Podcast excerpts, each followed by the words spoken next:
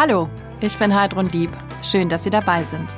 Heute geht es bei uns bei Alpha und Omega um einen Seitenwechsel, bei dem ein Arzt in seinem Fachgebiet erkrankt, plötzlich zum Patienten wird und um sein Leben kämpft. Und darüber spreche ich jetzt mit Dr. Klaus Scheidmann. Herr Scheidmann, wie haben Sie denn damals gemerkt, dass irgendetwas nicht stimmt? Ja, das Verrückte ist, dass man es selber gar nicht merkt. Also ich, wenn ich das kurz so berichten darf, ähm, es ist so, dass eigentlich das Umfeld ein, ähm, also diese Auffälligkeiten bemerkt und man selber das gar nicht spürt. Ich hatte wirklich überhaupt keine Ausfälle. Man denkt ja oft, ah, der, der wächst jetzt irgendwo da so ein Hirntumor und dann merkt man das irgendwie in Form von einer Lähmung oder sowas gar nichts. Was hat Ihr Umfeld denn bemerkt? Dass meine Persönlichkeit sich verändert hat. Dass ich umtriebiger war und ähm, dass ich einfach auch ja, also, wie soll ich das beschreiben? Das ist, ähm, wenn man einfach sich das so vorstellt, ähm, das Frontalhirn, das ist der Sitz der Persönlichkeit. Mhm. Und da wuchs jetzt nun dieser Tumor, der dann da auch Platz genommen hat. Und äh, wie Sie schon gesagt haben, Faust groß war, als man das dann gesehen hat. Und ähm, ich. Äh, Können Sie da ein konkretes Beispiel nennen, was Ihr Umfeld bemerkt hat? Äh, also es war so, dass ich einfach auch wesentlich zügelloser mit der mit Geldausgaben war mhm. und äh, ich war also ansonsten eher bedacht. Also ich bin kein Schwabe, ich bin mhm. kein sparsamer Mensch oder auch kein Schotte oder so, sondern es ist halt einfach, man schaut schon auf das Geld, aber man gibt es jetzt nicht einfach so aus und aber es ist ja interessant, weil das ja jetzt äh, nicht ja. etwas, wenn der Partner plötzlich mehr Geld ausgeben möchte, so dass man sofort an den Hirntumor denkt. Nein, nein, nein, nein, es, es war gar nicht der Fall, ja. sondern es ist so, dass ich da, ähm, also es gab da zwei Gegebenheiten einfach. Und das eine war, dass wir eingeladen waren von Freunden ähm, zu einer Hotelbesichtigung in Südspanien und da bin ich mit meiner Frau hingeflogen und am Ende dieses Wochenendes war dann natürlich ein sogenanntes Verkaufsgespräch, weil man konnte da eine Wohnung erwerben oder ich sag mal einen Anteil erwerben und ähm, und ich habe dann auch am Ende dieses Gespräches habe ich das tatsächlich unterzeichnet, ja, weil das einfach überzeugend war und ähm, ich denke, das ist so etwas, wo ich mir hinterher denke, das das das das bin doch nicht ich mhm. gewesen, ja. Ich habe zu Hause das dann schon noch mal reflektiert und habe das Ganze auch rückgängig machen können, ja. aber Jetzt gab es dann die erste Untersuchung. Da ja. hat man gesehen, dass, der, dass Sie A, einen Hirntumor haben und mhm. dass er faustgroß ist. Ja. Konnten Sie selbst glauben, was Sie da gesehen haben? Nein. Also dieser, dieser Augenblick, den, den vergisst man einfach nicht. Also ich vergesse ihn nicht. Und ähm, das ist so ein einschneidendes Erlebnis. Also in der Klinik, wo diese Kernspintomographie durchgeführt worden ist, da hat mich dann hinter der Radiologe reingebeten und äh, ich habe draußen auf dem Gang gesessen, habe nur zu meiner Frau gesagt, wart mal ab, das wird, da wird schon nichts sein, ja. Und wenn man dann selber die Bilder sieht, ich habe immer nur das, das Bild von dem Tumor gesehen und habe immer nur geschaut, bin ich das? Steht da Klaus Scheidmann drauf? Und das war ich. Hm. Und das ist in dem Augenblick, also das war ein Fall in die Tiefe oder wenn ein, unter einem der, der Fallboden aufgeht und man stürzt weiß ich nicht, zehn Meter Kopf voran auf dem Boden. Und die erste Diagnose war ja quasi auch ein das Todesurteil. War ein, das war, also äh, zuerst hieß es ja, es ist ein Glioblastom. Und ein Glioblastom hat, hat eigentlich in der Regel eine Überlebenszeit, eine mittlere Überlebenszeit von zwei Jahren. Mhm. Und zu dem Zeitpunkt war ich 47. Also mhm. Das war der freie Fall für Sie, dieser Moment. Das war der freie Fall, absolut. Ja. Jetzt waren Sie ja von einem Moment auf den anderen nicht mehr Arzt, sondern Patient. Ja. Wie hat sich das für Sie angefühlt? Also in dem Augenblick hat sich das, also ich, ich habe das erstmal gar nicht alles begreifen können. Man muss sich da vorstellen, das ist ein, das Haus, das bricht zusammen und äh, man muss sich erstmal sortieren, man muss sich freistrampeln und so weiter. Und auf dem Weg zur Klinik, wo ich dann, also der Radiologe hat mir dann nur gesagt, ja, wir können jetzt nicht mehr viel für Sie tun ich überweise Sie jetzt in die nächste Universitätsklinik und äh, auf dem Weg dahin habe ich dann noch, weil ich auch Chefarzt war in einer Klinik, habe ich dann noch mal mit der Klinik Rücksprache genommen und äh, habe dann da auch einen Assistenzarzt am Telefon gehabt und habe gesagt, denk daran, denk daran, daran, daran und so weiter, weil es waren doch einfach bestimmte mhm. Aufgaben zu erledigen und ähm, ja, ich bin da einfach sehr gewissenhaft mit bestimmten Dingen. Ja, Sie sind Neurologe. Ja. Ähm, bei dieser Diagnose war Ihnen bewusst, was da alles auf Sie zukommt, was das bedeutet? Also ganz umfänglich in dem Augenblick nicht. Also ich kenne diese Hirntumore, mhm. ich kenne natürlich auch, ähm, ich habe selber schon ganz viele Patienten behandelt, die auch einen, einen Hirntumor hatten. Aber ähm, was da jetzt in dem Augenblick alles auf mich zu, das, man muss auch erstmal sortieren, mhm. ja. Also Sie sind dann auch auf Ihren Doktorvater zugegangen, also ja. der Arzt, der Sie damals fachlich bei der Promotion betreut hat. So und er kam genau. zu einer anderen Einschätzung. Was hat er ja, gesagt? Also es war, es war ein Pfingstwochenende. Ähm, also in, ich habe zu der Zeit in Oberbayern gelebt Nein, stimmt nicht. Ich habe ich hab in, ähm, in, am, am, Bodensee schon gelebt und ähm, da Pfingsten sind in Baden-Württemberg immer zwei Wochen Ferien, mhm. ab Pfingstwochenende. Und eigentlich wollten wir ursprünglich wollten wir nach äh, Norwegen fahren mit einer befreundeten Familie. Es war alles organisiert und ich musste aber oder sollte vorher eben diese Kernspintomographie machen. Und ähm, meine Frau, die hatte schon einen Termin ausgemacht mhm. und so weiter. Dann habe ich gesagt, nein, ich möchte aber erstmal noch, weil ich selber, wie gesagt, überhaupt nichts gemerkt habe und auch nicht davon überzeugt war, dass da jetzt irgendwas ist, habe ich gesagt, ich spreche jetzt noch mal mit meinem Doktorvater. Mhm. Und dann habe ich den angerufen, der auch zufälligerweise jetzt da in der Nähe lebt. Also der hat früher in München ähm, gewohnt und ähm, jetzt ist er eben auch an, in der Nähe vom Bodensee. Und, äh, Was war seine Einschätzung? Seine Einschätzung war, dass es äh, möglicherweise kein Gliom ist, sondern ein sogenanntes Meningiom. Hm. Ein Meningiom ist ein eher gutartiger Tumor, der von den Hirnhäuten ausgeht und verdrängend wächst. Mhm. Und er hat mir dann auch, wir haben zu Hause die Bilder genauso am Computer angeschaut und hat gesagt, schau dir das doch mal an. Sagt mhm. er, das sieht doch so und so aus. Und habe ich gesagt, okay. Ich sage, jetzt ist aber so, dass ich eben, ähm, da war ich ja schon in, in, in, in der Klinik gewesen bei dem Professor und habe mir da ja die, ähm, das Cortison geholt. Das ist ein Medikament, um einfach diese Abschwellung, also das Hirn, wenn das gedrückt wird, ähm, das äh, lagert ganz schnell viel Wasser ein und ja. das wiederum drückt dann auch auf benachbarte Regionen. Und ja. Sie wurden dann mehrere Wochen, einige Wochen nach der Diagnose wurden Sie operiert, ja. ähm, der Hirntumor entfernt. Wovor hatten Sie da am meisten Angst?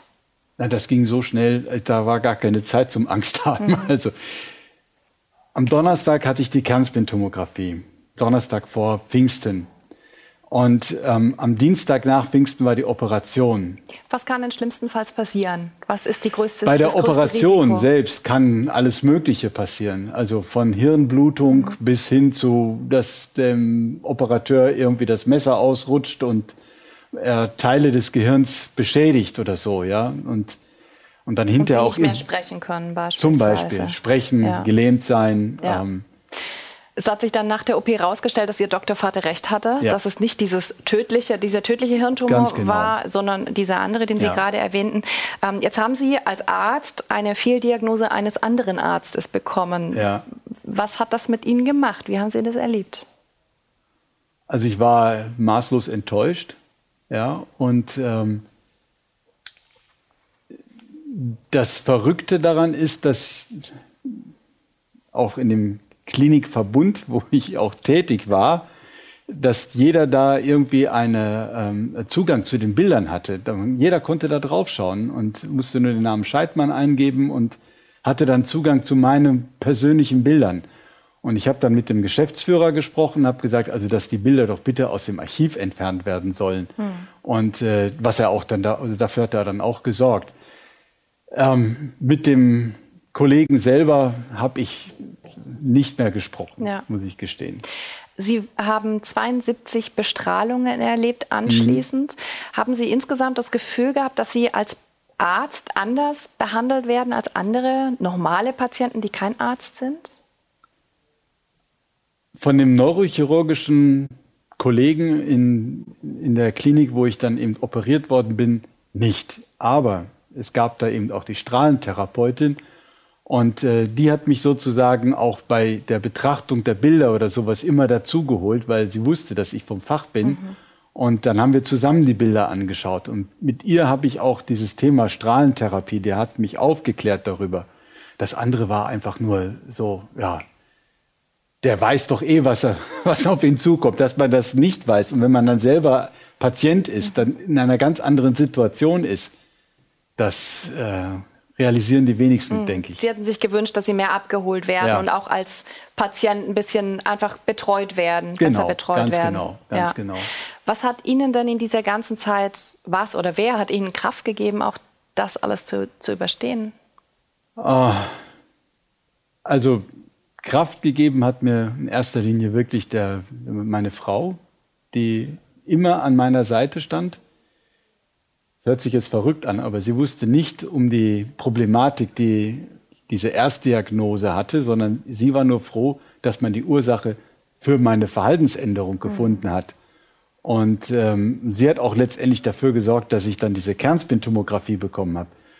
Das ist das eine, meine Frau, meine Familie, die mich sehr unterstützt hat und, ähm, und auch, ähm, auch, ja, ich bin ein gläubiger Mensch und ich hatte das Gefühl, dass irgendjemand mich durch diese Erkrankung begleitet und an die Hand nimmt und mhm. führt. Ja. Sie hatten einige Jahre später wieder einen Tumor der entdeckt wurde. Sie wurden wieder operiert, sie wurden wieder bestrahlt. Ja. Sie haben einen epileptischen Anfall erlebt ähm, durch das Die abgestorbene Gewebe. Ja. Sie hatten ein Blutgerinnsel im Kopf durch das ja. Cortison. Ihre eine Körperseite war kurzzeitig gelähmt. Durch wie viele Täler sind Sie denn in dieser Zeit gegangen? Einige. Wenn ich das heute jetzt retrospektiv betrachte, ähm, ich kann es jetzt nicht anteilt, also ich kann Ihnen keine Zahlen nennen, aber es sind wirklich ganz viele Täler und äh, dann auch immer wieder Berge dazwischen. Also ich hatte immer wieder das Gefühl, jetzt kriege ich wieder ein bisschen Oberwasser, jetzt kann ich mich wieder so ein bisschen entspannen, bis dann wieder der nächste Rückschlag kam. Hm. Also es war eine ganz schwierige Zeit. Was war für Sie denn das Schlimmste in dieser Zeit, in den Jahren? Die Ohnmacht, selber keinen Einfluss nehmen zu können auf die Erkrankung. Also, also man ist da wirklich ausgeliefert und ähm, ja,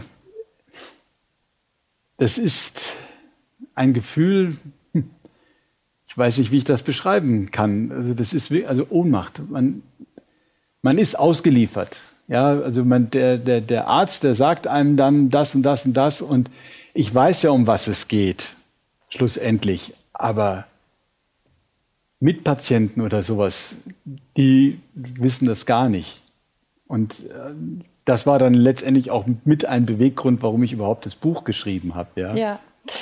Darauf wollte ich gerade zu sprechen kommen. Sie ja. haben dieses Buch geschrieben, Seitenwechsel heißt es, ein Arzt als Patient. Also ja. Sie haben diese andere Perspektive einnehmen müssen, zwangsweise. Zwangsweise, genau. Ähm, warum, was war der, der Hauptgrund, dieses Buch zu schreiben? Also wenn man was schreibt, dann das gibt einem ja, also es hat auch viel mit Krankheitsverarbeitung zu mhm. tun. Mhm. Also ich habe da drin, also letztendlich meine Erkrankung nochmal verarbeitet. Ich habe das auch chronologisch alles nochmal, bin ich durchgegangen und habe das dann auch erfahren können nochmal. Und mhm. es gab ganz viele Momente in meinem, im Rahmen meiner Erkrankung, auch mit Patienten beziehungsweise deren Angehörigen, die mich auch ermutigt haben, Schreib das nieder. Mhm. Als Fachmann sowas zu äh, an solch einer Erkrankung zu erkranken, schreib das nieder. Das musst du doch auch für die Nachwelt mhm. festhalten. Und dann hatte ich irgendwann, war das Manuskript fertig und eine Bekannte meiner Frau, der, die auch selber mal ein Buch geschrieben hat, der habe ich dann das Manuskript gegeben. Und äh, die hat gesagt, das ist super, das musst du veröffentlichen. Mhm. Und hat mir dann diesen Verlag genannt. Mhm. Und dann habe ich das bei dem Verlag eingereicht. Und der Verlag hat dann nach einem halben Jahr tatsächlich mir dann das Okay gegeben, bis dann letztendlich das Buch fertig ist. Mhm. ist dann, vergeht noch mal eine Zeit. Ja. Ähm, als Arzt sind Sie plötzlich Patient. Was glauben Sie, hm. war die größte Erkenntnis, die Sie plötzlich in dieser Rolle des Patienten hatten? Hm. Die größte Erkenntnis ist eigentlich die, dass man sehr gut nach fühlen und empfinden kann, was Patienten durchmachen, wenn denen auch eine schlechte Diagnose gesagt wird. Und ähm, es hat für mich hat das also so viel verändert, ähm, dass ich auch denke, dass also jeder Patient hat ein Anrecht auf die Wahrheit, was seine Erkrankung bedeutet. Auch wenn das negativ ist oder oftmals, also in der Neurologie gibt es sehr viele Erkrankungen, die dann irgendwann auch äh, in, das, in, in Tod enden. Aber das, ich denke, die Patienten haben darauf ein Anrecht. Und dann können die auch ganz anders damit umgehen, als wenn sie irgendwie so in dem, im Nebulösen gelassen werden. Also ich finde das fürchterlich. Und Sie haben vorhin auch die Epilepsie angesprochen, also dieser epileptische Anfall, der bei mir zu Hause passiert ist, im Beisein meiner Tochter noch und meiner Frau. Wir saßen mittags am Tisch und auf einmal merkte ich nur, dass der linke Arm so nach oben geht, sich verkrampft und ab dem Augenblick habe ich dann Filmriss. Also mehr weiß ich auch nicht mehr. Und, ähm, und ich weiß einfach, was es jetzt bedeutet, wenn man ein Antiepileptikum nimmt, mhm. was ich übrigens immer noch nehme. Mhm. Ja. Haben Sie im Nachhinein auch Dinge hinterfragt, Ihr eigenes Verhalten als Arzt vorher sozusagen dem Patienten gegenüber? Ah, nein. Also hinterfragt, hinterfragt natürlich ganz, ganz viel. Aber dass ich jetzt irgendwie ähm, mich da groß verändert hätte, nein. Ich glaube, ich war immer schon ein einfühlsamer Mensch. Also das beurteilen müssen andere. Aber was mir gesagt wird, also dass ich immer schon ein einfühlsamer Arzt war und äh, auch mit den Patienten gut umgegangen bin. Also man attestiert mir einfach das richtige Fingerspitzengefühl für bestimmte Erkrankungen und so weiter. Aber ähm, die Veränderung oder das, was sich jetzt für mich persönlich verändert hat, ist einfach auch der Umgang, das Wissen, wie sich ein Patient ähm, fühlt, wenn er irgendwie eine schlechte Diagnose bekommt und ähm, wie es dann auch ist mit bestimmten Medikamenten. Hm, Sie können sich besser reinversetzen, ja, reinfühlen ja, sozusagen. Ja, Welche Reaktionen haben Sie denn auf Ihr Buch bekommen? Viele tolle und Rückmeldungen habe ich bekommen. Die schönste ist, dass Sie haben es vorhin schon so kurz genannt. Ich war ja in zwei verschiedenen Kliniken. Ähm, die erste Operation war 2012, die zweite war 2013 und danach ähm, habe ich dann die Klinik gewechselt. 2014 war dann die dritte Operation und die hat an einer anderen Klinik stattgefunden. Und äh, dem Professor bin ich unendlich dankbar. Dem habe ich auch hinterher das Buch geschickt. Und äh, er hat mir gesagt, das sollte eigentlich eine Pflichtlektüre für alle Mediziner werden, weil das wäre so ein, ein, ein tolles, ja, ein, ein, ein, ein eine tolle Wiedergabe auch der, der anderen Seite. Mhm. Also wie man sich als Patient fühlt. Ja. Was möchten Sie Ihren ärztlichen Kollegen gerne mit auf den Weg geben? Hm. Seid ehrlich zu euren Patienten. Ähm, das sind Menschen, die da ähm, auch die, diese Erkrankung haben und einfühlsam sein ich denke, die Empathie, die geht heutzutage im Rahmen dieser ganzen Gesundheitsveränderung und es geht ja jetzt nur noch ums Geld und so weiter und so fort. Also das, das, äh, da bleibt die Zeit letztendlich mit dem Patienten. Das bleibt, also ist nicht mehr da. Und hm. da denke ich, sollte man einfach auch immer wieder schauen. Ja, Sie haben jetzt das deutsche Gesundheitswesen angesprochen. Ja. Hat sich Ihr Blick darauf geändert durch Ihre Erkrankung? Also ja, nicht durch die Erkrankung, auch schon vorher. Ähm, schlussendlich, ich arbeite jetzt nicht mehr in Deutschland, ich bin jetzt in der Schweiz tätig, ähm, aber eher unfreiwillig, äh, weil ich in Deutschland einfach den Arbeitsplatz verloren habe, auch schlussendlich durch die Erkrankung bedingt.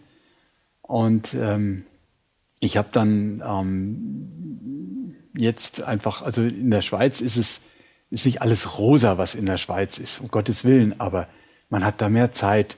Und vor allen Dingen, die Ärzte sind medizinisch tätig. Also als Chefarzt ist man in Deutschland auch so ein halber ähm, Wirtschaftswissenschaftler. Man muss nach den Zahlen schauen und so weiter und so fort.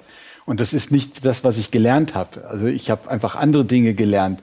Und deswegen, das ist also in der Schweiz ist das besser getrennt. Das heißt, da gibt es eine administrative Seite für die Administration und der medizinische Part ist wirklich nur für das Medizinische zuständig. Mhm. Würden Sie sagen, dass es in Deutschland in den Kliniken schon knallhart um Zahlen geht und nicht ja. immer um die bestmögliche Behandlung der Patienten? Ja, ja. das habe ich auch erfahren.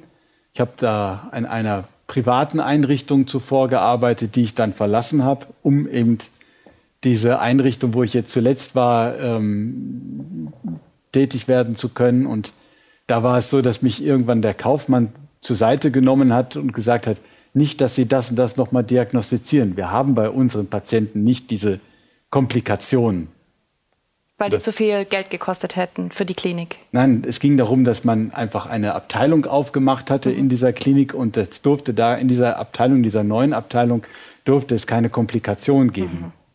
Das war der Hintergrund. Und da habe ich mir gedacht, in dem Augenblick, die nächste bessere Stelle, die werde ich wahrnehmen. Ja. Das war der Zeitpunkt der inneren Kündigung.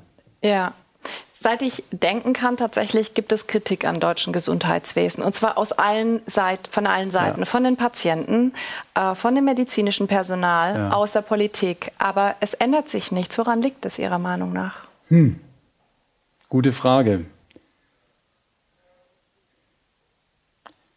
Ich denke auf der anderen Seite, jetzt im Rahmen der ganzen Corona-Pandemie hat man ja auch die Stärken des deutschen Gesundheitssystems gesehen. Es gibt, ich glaube, verglichen zu anderen Ländern gibt es auf, ich glaube, in keinem Land so viele Kliniken und, und so eine gute Patientenversorgung. Und äh, also insofern ist nicht alles schlecht. Ich denke, das ist ein Jammern auf einem ganz hohen Niveau. Mhm. Und was ein großes Problem ist in Deutschland, was ich eben selber auch erfahren habe, also ich bin privat versichert, dass man da einfach diese Unterscheidung macht zwischen gesetzlich Versicherten und Privatversicherten. Also das ist in Deutschland einfach, ja, ich finde das einfach ein Unding. Dass es da eine Zweiklassengesellschaft letztendlich genau, gibt. Ganz genau, wie ich auch selber erfahren habe. Ja. Ist es für Sie so ein Grundproblem auch in Deutschland im Gesundheitswesen? Hm. Ein Grundproblem ist eigentlich, dass diejenigen, die mit den Patienten viel sich unterhalten und die führen, damit meine ich zum Beispiel die Hausärzte, dass die fast gar kein äh, Geld bekommen oder zu wenig Geld bekommen. Und dass dann einfach sozusagen dieser Apparatebereich einfach wesentlich besser vergütet ist. Und deswegen erfolgen halt auch diese ganzen Diagnostiken, die da irgendwie von Kernspinnen über, weiß ich nicht, EEG, Ultraschall und was es da alles so gibt, ja, EKG und äh, all diese Dinge und ähm, das wird wesentlich besser vergütet. Aber sich um den Patienten kümmern. Mhm. Wer konkret müsste das ändern? Ah. Ist es die Kassenärztliche Vereinigung? Ist es die Politik? Wer, wer also sitzt am ich Steuer? Denke, ich denke, Vorgaben muss die Politik machen. Mhm. Und dann wird auch die Kassenärztliche Vereinigung nachziehen. Mhm. Ich meine, das Verrückte ist ja, dass die Kassenärztliche Vereinigung ist ja eine Institution von Ärzten. Mhm. Und ähm, da werden dann Punkte vergeben und äh, all diese Dinge, das ist ein Bezahlsystem. Man muss sich das vorstellen, das ist ein großer Topf und jeder möchte jetzt aus diesem Topf oder von diesem Stück Kuchen eine Scheibe abhaben. Und mhm. wie man das dann sozusagen aufteilt, das, aber da eine Gerechtigkeit finden, ja. ist schwierig. Ich möchte kein Politiker sein, der da jetzt irgendwelche Vorgaben macht. Ja. Ich habe auch keine konkrete Idee. Ja. Nochmal zurück zu Ihnen als Patient. Sie ja. müssen ja immer wieder zu Kontrollen gehen. Ja. Mit wie viel Angst gehen Sie dahin? Mit welchem Gefühl? Hm. Das ist jedes Mal einfach ein Scheißgefühl, auf gut Deutsch gesagt. Also wenn ich da in der Röhre liege, dann bete ich selber mehrere Vater unser, also bei jeder Sequenz, die dann da äh, gemacht wird. Das werden so verschiedene Sequenzen gefahren bei der Kernspintomographie.